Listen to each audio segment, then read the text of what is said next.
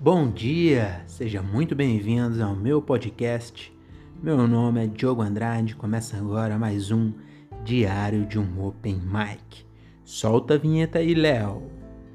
É, não tem vinheta, só sacanagem. Bom, hoje eu tô falando com essa voz aqui porque hoje eu vou trazer aqui para o nosso podcast um conto erótico. É isso mesmo. Para quem tá chegando agora, esse aqui é um podcast que eu, Diogo Andrade, gravo para eu mesmo ouvir daqui 10 anos. Então hoje eu tenho 32, fiz essa semana, então eu vou ouvir quando eu tiver 42. Comecei a gravar com 29 ou 30, então já tem aí dois anos de podcast para eu ouvir daqui 10 anos. E hoje um episódio diferente porque, inclusive, eu queria deixar registrado para eu daqui 10 anos. Talvez isso tenha sido um negócio legal, talvez não tenha sido nada, mas agora eu tô curtindo muito é, a ideia, porque o Patrick Maia e o Daniel Sartório criaram uma revista de humor, tipo a Mad, tipo a National Lampoon nos Estados Unidos, enfim, é uma revista pra, de humor para adulto, né? não, é uma, não é uma revista de criança, é uma revista para jovens adultos. E é uma revista impressa em pleno 2020, com todas as outras revistas impressas falindo. Eles tiveram essa brilhante ideia de fazer uma revista impressa é, inclusive, eu sou assinante da revista. E o mais legal, eu estou escrevendo para essa revista. Então, por enquanto, eu só estou escrevendo mesmo. Ninguém ninguém está lendo, né? E também não entrou na revista. Mas tudo indica aí que no próximo, na próxima edição, a edição de outubro, a gente está em setembro de 2020. Então, tudo indica que na edição de outubro vai entrar aí uma matéria minha sobre meio ambiente se entrar mesmo, eu venho aqui contar para vocês. Mas hoje eu trouxe aqui. É... Então é isso muito legal. É, o que eu quero dizer com essa revista é isso, é que eu tô muito feliz. Talvez entre, é um negócio bem bacana. Porque, porra, porque é legal, né, cara? Se eu se entrar mesmo, é, para mim vai ser bem legal como comediante estar tá fazendo parte disso aí, que pode ser que vire uma, uma revista bem, bem legal, uma referência de humor. Aí tem uma penca de comediantes escrevendo e eu sou um deles, inclusive é, eu acho que na segunda edição vai ter.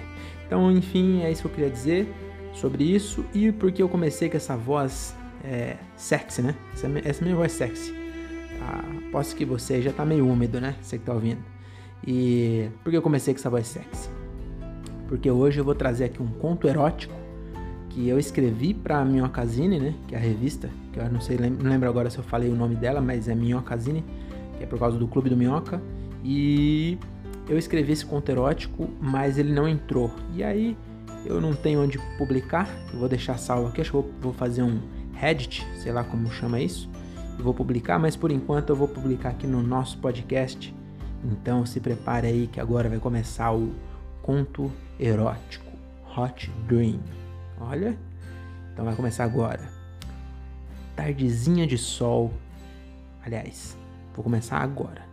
Tardezinha e o sol entra sorrateiro em raios horizontais alaranjados por entre as cortinas bege da sala 19 da Escola Estadual Professor Francisco Everaldo Oliveira Silva, onde Felipe cursa no auge, no auge dos seus 13 anos o oitavo ano do ginásio, que depois virou primeiro grau e agora é ensino fundamental. Dentro da sala, apenas Felipe e sua professora, Cláudia, com quem ele, desde o surgimento das suas primeiras penugens pubianas, alimenta fantasias sexuais. Inclusive tem guardado na mente uma lista de atrizes MILF que lembra de alguma forma a docente. Ele então lembra, ele não lembra como foi que chegou até a sala e nem por que os dois estão sozinhos. Mas isso pouco importa, pois a professora, dessa vez, parece ter no olhar a mesma intenção maliciosa das tantas personagens ligeiramente maduras que Felipe assistira incessantemente em suas demoradas idas ao banheiro com seu smartphone. Sem perceber o que houve no instante anterior, como num corte de cena de filme, Felipe agora percebe-se desnudo, e à sua frente a senhora Cláudia encontra-se também como veio ao mundo, e com seus cotovelos apoiados na carteira rabiscada com os dizeres: Escrevi sair correndo, pau no cu de quem tá lendo.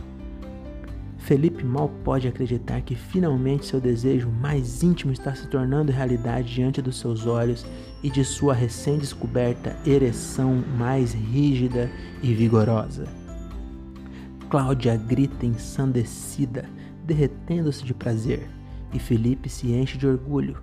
Afinal, está repetindo exatamente a mesma performance que os protagonistas dos vídeos infinitos que ele via com a tag Stepmom nos mais variados sites, que perguntavam se ele tinha 18 anos e ele mentia sem, poder, sem pudor nenhum ao clicar no sim. Felipe já estava quase atingindo o clímax máximo, que pela primeira vez em sua pequena vida seria acompanhado de outro ser humano. Isso porque às vezes seu cachorro assistia suas aventuras solitárias, embora ele sempre se sentisse julgado pelo olhar de Toby, e tentasse evitar ao máximo tal companhia durante suas pesquisas. Quando então. Agora, fecha o parênteses, é que Leno ficou claro, não sei se no áudio vai ficar tão claro assim. Então, agora fechou o parênteses do, do cachorro e segue a história. Quando então toma um enorme susto ao ouvir ser proferido pela boca de sua amante um grito de prazer e excitação que diz: Vai, Roberval! O susto é tão grande que Felipe desperta, ainda sem entender que aquela aventura era só um sonho e que sua professora nunca havia copulado contigo, e tão pouco chamado de Roberval, que era o nome do seu pai, ainda meio atordoado, com o cérebro cérebro é foda, com o cérebro iniciando igual um Windows XP interrompido abruptamente, após acordar, Felipe percebe que está em sua cama, no seu quarto, e tem uma tenda que lembra a barraca do Gugu formada pela sua ereção. Essa realmente era real. Ele rapidamente pensa em dar continuidade ao sonho usando suas próprias mãos, quando percebe que, embora a imagem da transa tenha desaparecido, o áudio permanece, como se ele estivesse numa sala de cinema pornô para deficientes visuais. Demoram mais três segundos até Felipe perceber que o som do amor voraz vem do quarto ao lado mais um grito de Vai Roberval invade seus tímpanos como uma flecha de nojo e vergonha. Ele finalmente percebe que a cena desenhada em seu subconsciente adormecido foi motivada pela possível fabricação de seu irmão mais novo no quarto ao lado. Ele tenta voltar a dormir e apagar da sua mente toda aquela cena que agora parece um filme de terror, mas ainda há barulho demais na casa. Os dois minutos que se sucedem parecem horas, abafadas no seu travesseiro do Ben 10. No dia seguinte, ele desperta, ainda tentando, aliás, ainda querendo acreditar que os sons de horror que ouviu foram emitidos apenas no seu pesadelo bizarro, mas o cantarolar alegre de sua mãe que vem da cozinha, acompanhado do cheiro delicioso de café e torradas, denuncia. Ele sabe que a matriarca raramente acorda de bom humor. Naquele dia, o café bem elaborado teve um gosto bem diferente e inesquecível para Felipe. Ah, aposto que você gostou aí, né? Aposto que você já estava todo excitadinho aí com essa história, com esse final surpreendente.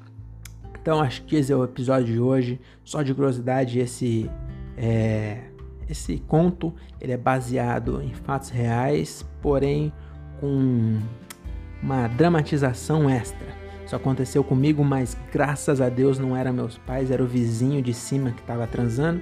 Eu realmente é, sonhei que eu que estava transando, ouvindo o vizinho transar, e acordei e o barulho continuou e realmente foi meio esquisito. Demorou uns dois segundos para eu perceber que era o cara de cima e não era Roberval, era Ricardo.